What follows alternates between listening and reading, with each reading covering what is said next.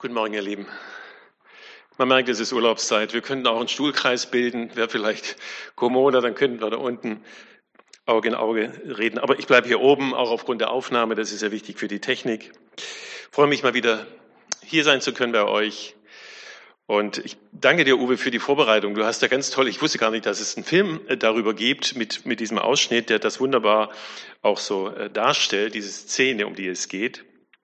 Äh, wie der David da tanzte. Also ähm, diese Geschichte, vielleicht muss man das nochmal vorausschicken, war ja, dass David die Königsstadt, später hieß sie ja Königsstadt wegen Davids Eroberung, Jerusalem eingenommen hat. Jerusalem galt als uneinnehmbar, war bis dahin immer von den Jebusitern beherrscht, also einem Volk der Kanaaniter. Und äh, David erobert diese Stadt. David wird König über Jerusalem, er wird König über Gesamt Israel. Unter David hat Israel die größte, auch geografische Ausprä äh, Ausmaße gehabt.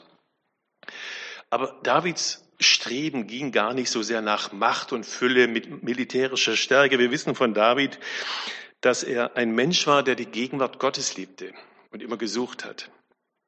War vielleicht nicht ein ganzes Leben bei ihm so, aber in dieser Phase seines Lebens war es schon so.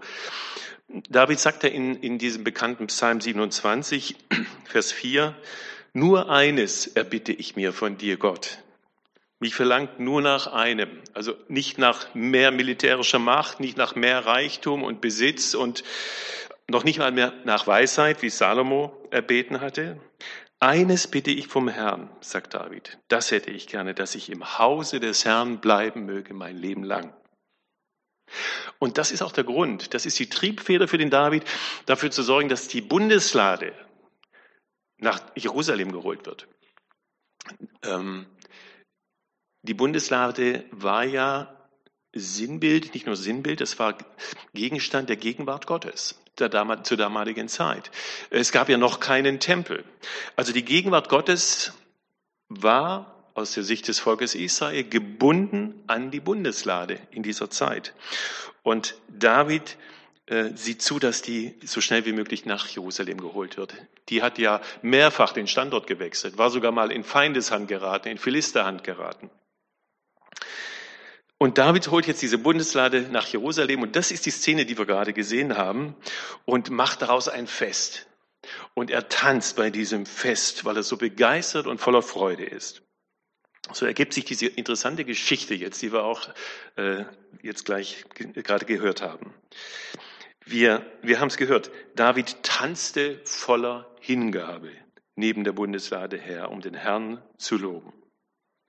Und das Erstaunliche ist ja, dass der König sich total unters Volk mischt. Hier hat er so ein bisschen alleine getanzt. Ich denke, die ganzen Menschen des, im Volk haben auch getanzt, mit ihm zusammen getanzt. Er mischt sich unters Volk, hat überhaupt kein Problem damit, ohne, ohne Security und ohne äh, Begleittross. Äh, war sehr ungewöhnlich für einen König damals, wenn man uns vorstellt, dass die Könige der Antike oder des Altertums ja sehr viel Wert darauf gelegt haben, sich so zu stilisieren, ähm, so Status und Prunk auch nach außen zu stellen.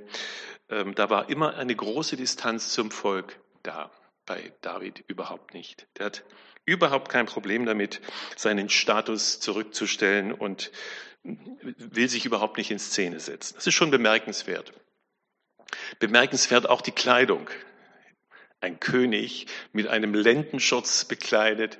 Wir wissen nicht genau, wie das Ding ausgesehen hat, aber es war schon ein, ein Kleidungsstück, wo die Menschen gesagt haben, Hopsa, das ist unser König, also schon ein bisschen peinlich.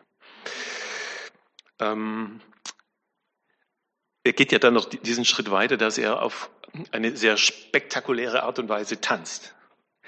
Ähm, wir haben es gehört, im Text heißt es, dass der König zu Ehren des Herrn hüpfte und tanzte. Also es muss schon toll ausgesehen haben.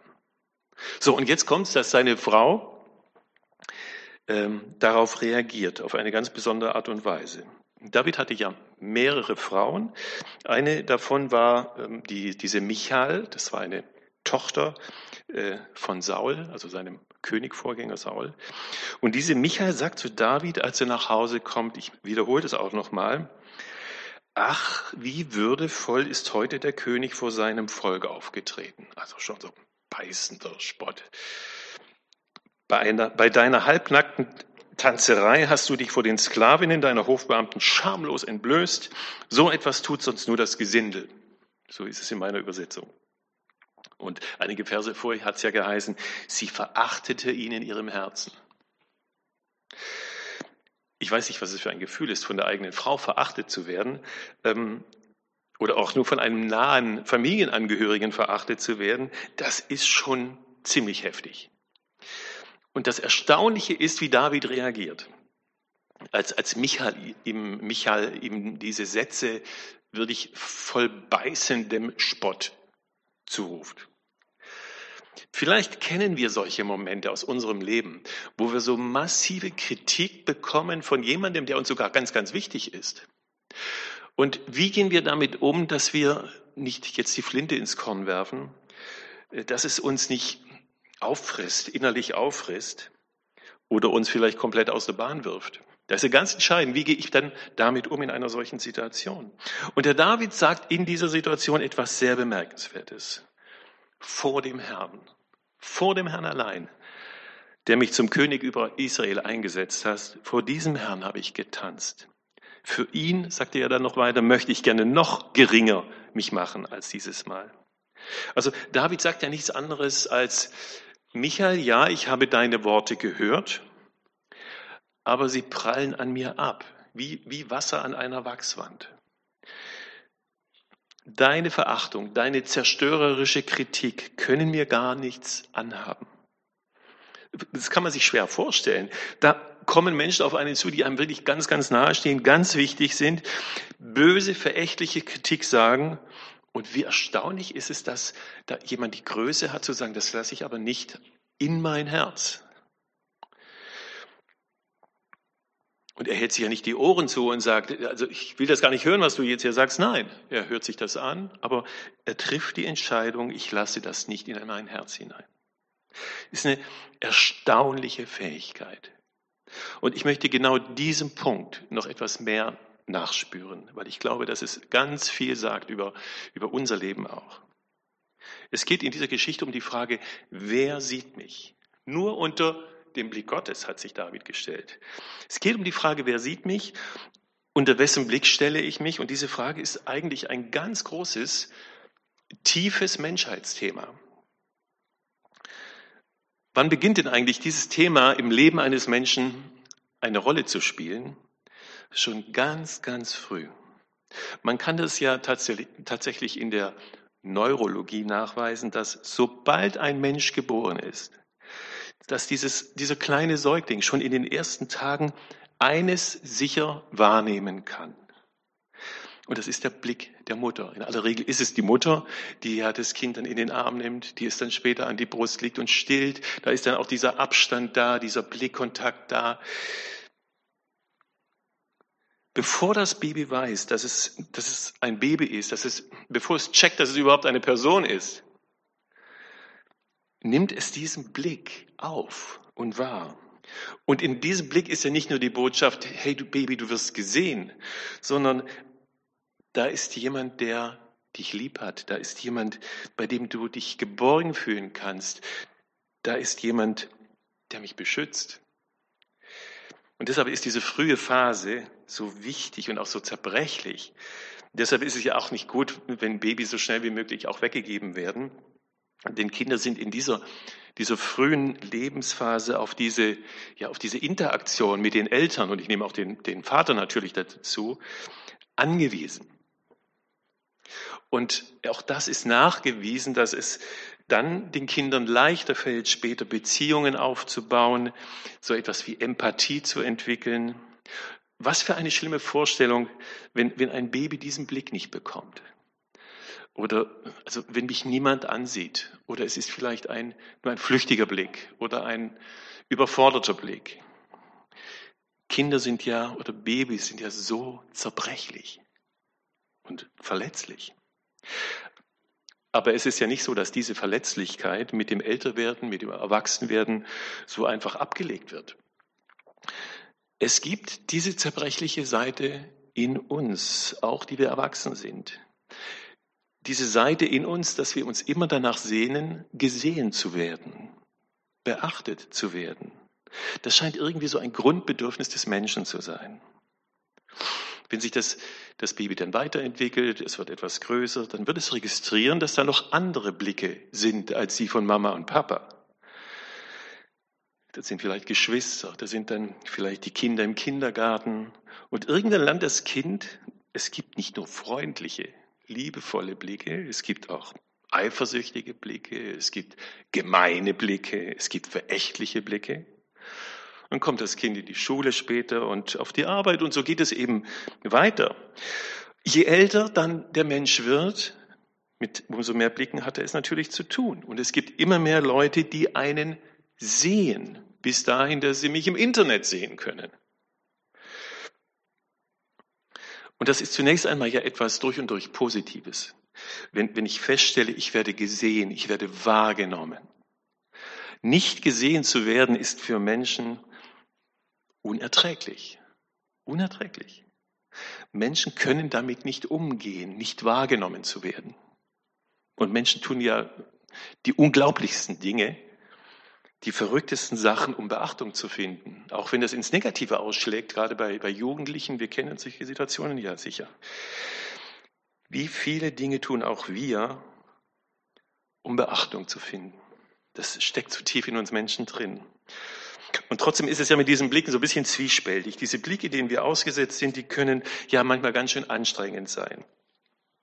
Weil wir ja wissen, all diese Blicke sind auch mit Erwartungen verbunden, mit den unterschiedlichsten Erwartungen verbunden. Und wir kennen ja alle Situationen, in denen wir diesen Blicken nicht standhalten können, wo wir dann auch Erwartungen enttäuschen und dann verächtliche Blicke bekommen. Und das tut ganz schön weh verächtlicher Blick wie Michael auf den David, wie das Volk auf den David. Und verächtliche Blicke können eine ungeheure Kraft haben. Ich erinnere mich noch gut an meine Schulzeit, so späte Pubertätsphase, äh, wo es schon auch damals wichtig war, modisch möglich möglichst stylisch zu gehen. Und äh, ich war so ein schlachsiger, langer Lulatsch. Mir passt nur ganz wenige Hosen und ich hatte eine Hose mit so langen, mit so Schlag, es gab diese Schlaghosen, die waren ganz weit unten. Und die waren nach zwei Jahren aber schon wieder aus der Mode draußen. Ich hatte aber immer noch diese Hosen an, weil mir keine anderen passten. Und dann weiß ich noch diese Blicke meiner Schulkollegen. Das sind schon so verächtliche Blicke, wo man lernt, die Erwartungen der anderen lieber zu erfüllen, bevor ich verächtliche Blicke bekomme. Und wir merken, dass all diese Blicke richtig Macht ausüben können auf einen Menschen. Nennen wir es ruhig mal Kontrolle. Man kann das Ganze auch Kontrolle nennen. Blicke können kontrollieren. Und wir merken, das geht mit diesen Blicken ganz, ganz tief. Und die Frage ist ja, wenn wir uns so ein Lebensmodell vorstellen, da bin ich, da sind die Blicke der vielen und die kontrollieren und die, da sind so viele Erwartungen, da ist ja die Frage, wie attraktiv ist so ein Leben? Wie frei ist so ein Leben? Eigentlich ist es doch ein entsetzliches Leben. Und deshalb können wir doch sagen, dass so ein Lebensmodell nicht besonders erstrebenswert ist. Denn es ist ein Modell, jetzt nehme ich ein biblisches Wort, es ist ein Modell der Menschenfurcht. Feststellen müssen wir allerdings, dass genau dieses Lebensmodell das Modell der, der Menschen ist. Das normale Modell der allermeisten Menschen ist. Für David in unserer Geschichte war es das eben nicht. Und das ist das Besondere an dieser Geschichte. Nur für ihn, für den Herrn habe ich getanzt. Nur unter seinen Blick habe ich mich gestellt. Die anderen Blicke habe ich zwar wahrgenommen, ja, aber sie waren mir nicht bedeutend.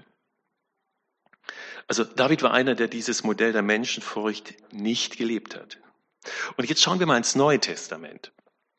Wenn wir das Leben von Jesus anschauen, dann wird sehr deutlich, dass auch Jesus, dass Jesus diese Nummer überhaupt nicht gelebt hat. Von Jesus können wir sehr klar sagen, dass er planmäßig und sehr bewusst die Erwartungen ganz vieler Menschen nicht erfüllt hat. Das fängt schon an mit seinem äh, Heimatort, ich sage nicht Geburtsort, das war Bethlehem, aber Heimatort, Nazareth. Nazareth geht gar nicht, was kann von da schon Gutes kommen, wurde gesagt. Also falscher Ort. Wir kennen die Szenen, wo die Menschen zu Jesus kommen und ihn darum bitten, in ihr Dorf zu kommen. Und Jesus sagt, nein, ich muss woanders hingehen. Immer wieder lesen wir auch in den Evangelien, und er entzog sich ihnen, um zu beten. Er geht einfach weg, um zu beten. Das sind Menschen mit Krankheiten, mit Besessenheiten und er heilt sie, er treibt Dämonen aus und seine Jünger sind ganz begeistert, wie es flutscht und wie es läuft. So viel Not und Elend und Jesus heilt und dann sagt er, dann heißt es, er entzieht sich. Er lässt seine Jünger mit offenem Mund stehen und lässt die Leute stehen. Er entzieht sich und geht in die Berge oder in die Wüste, um zu beten. Diese innere Freiheit muss man erst einmal haben. Es gibt ja dann auch diese sehr bekannte Szene, wo die Leute zu Jesus kommen und sagen, Jesus, deine Mutter und deine Brüder sind draußen, die suchen dich, die wollen, die wollen dich sehen. Und Jesus in dieser großen inneren Freiheit lässt sich in dieser Situation überhaupt nicht manipulieren. Er, äh, ja, er speist sie ziemlich hart ab, muss man sagen. Und das in einer Kultur, wo es ja ganz wichtig ist, die Eltern, Vater und Mutter zu ehren. Also Jesus lässt seine Mutter und seine Brüder auf eine Art und Weise so schroff abblitzen, dass einem schon mal äh, der Mund offen stehen bleibt. Jesus lässt sich von niemandem vereinnahmen. Er sagt, ich tue nur, was ich den Vater tun sehe. An einer anderen Stelle kommen die Leute von Jesus, man, man kann unzählige Beispiele nehmen, ähm, wo, wo sie sagen, Jesus, du musst fortziehen aus dieser Gegend. Herodes hat beschlossen, dich zu töten. Er will dich umbringen. Und was sagt Jesus? Ich habe mir dann diese Stelle rausgeschrieben. In Lukas 13, 32 kann man das nachlesen. Jesus sagt, geht und sagt diesem Fuchs, also diesem König, ähm, siehe, ich treibe Dämonen aus und mache gesund heute und morgen. Und am dritten Tag werde ich am Ziel sein. Aber heute und morgen und auch am Tag danach muss ich meinen Weg noch fortsetzen. Denn es ist undenkbar, dass ein Prophet außerhalb von Jerusalem umgebracht wird.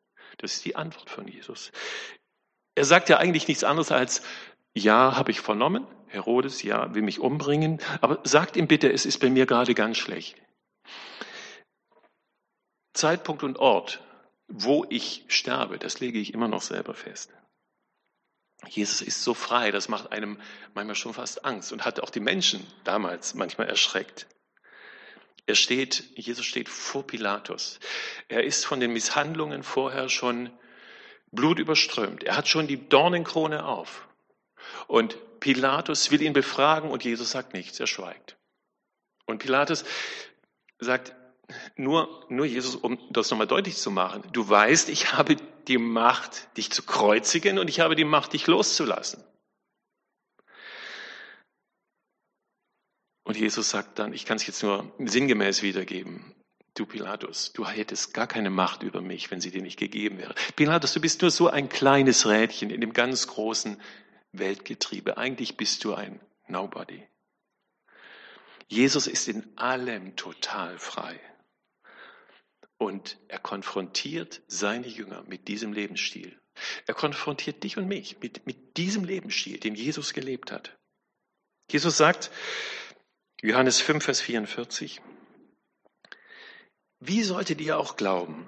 Bei euch ist, bei euch ist jeder darauf aus, von den anderen Anerkennung zu bekommen. Nur die Anerkennung bei dem einen wahren Gott sucht ihr nicht. Aber genau das ist ja unser Lebensmodell. Anerkennung zu bekommen, Ehre zu bekommen, heißt es bei Luther, Ehre voneinander nehmen. Wir kennen es doch gar nicht anders. Also wenn, wenn du mir sagst, gut, dann geht es mir gut. Und wenn mein Chef mir sagt, schlecht, dann geht es mir schlecht. So ist es doch. Es ist eine ganz simple Wahrheit, dass wenn ich vom Lob der Menschen lebe, werde ich durch ihre Kritik zerstört. Kritik kann eine zerstörerische Macht haben. Wenn ich mich vom Lob der Menschen ernähre, gebe ich genau diesen Menschen die Vollmacht, mich durch ihre Kritik zu vernichten. Weil ich mich für diesen Lebensstil entschieden habe, nicht, wahrscheinlich nicht bewusst entschieden habe, aber es ist der Lebensstil, den die Menschen leben. Und Jesus weist uns auf einen anderen Lebensstil hin. Jesus sagt, du kannst mir nicht nachfolgen, wenn du die Ehre von Menschen suchst. Paulus drückt das für sich ähnlich aus. Er sagt in Galater 1, Vers 10, ich gehöre Christus und diene ihm. Wie kann ich da noch den Beifall der Menschen suchen? Das ist diese Freiheit. Und dieses Leben, dieses Bestreben, es immer allen recht machen zu wollen, allen gefallen zu wollen, ist kein gutes Lebenskonzept und ist Ursache von ganz, ganz vielem. Dass es auch anders geht, zeigt uns David in unserer Geschichte. Und das Wunderbare ist ja, Jesus hat dieses Lebenskonzept in Vollendung uns vorgelebt. Wie konnte Jesus so frei sein, so von diesen ganzen Blicken sich befreit bewegen, reden konnte. Es ist ja unfassbar, was Menschen Jesus alles nachgesagt haben. Extrem boshafte Dinge haben sie über ihn gesagt. Bis dahin, dass sie gesagt haben, er treibt die Dämonen mit dem obersten der Dämonen aus. Die Bibel gibt uns einen Hinweis, denke ich, warum oder wie, wie Jesus diese, diese Freiheit empfangen hat, so zu sein und nicht anders. Wenn wir uns erinnern an seine Taufe im Jordan, Jesus stellt sich in die Reihe derjenigen, die sich taufen lassen. Der Gottessohn hätte das nicht nötig gehabt, aber er stellt sich in die Reihe. Und dann in dem Moment, wo, wo er getauft wird, lesen wir ja, tut sich der Himmel auf. Und eine Stimme aus dem Himmel, der Vater, spricht über seinem Sohn, das ist mein geliebter Sohn, an dem ich Wohlgefallen habe, an dem ich Wohlgefallen gefunden habe. Da ist dieser himmlische Vater, der auf seinen Sohn blickt und, und dieser, dieser Blick strahlt auf Jesus herab mit, mit so viel Wohlgefallen, dass von Beginn seines Wirkens an Jesus nur noch unter diesem Blick steht.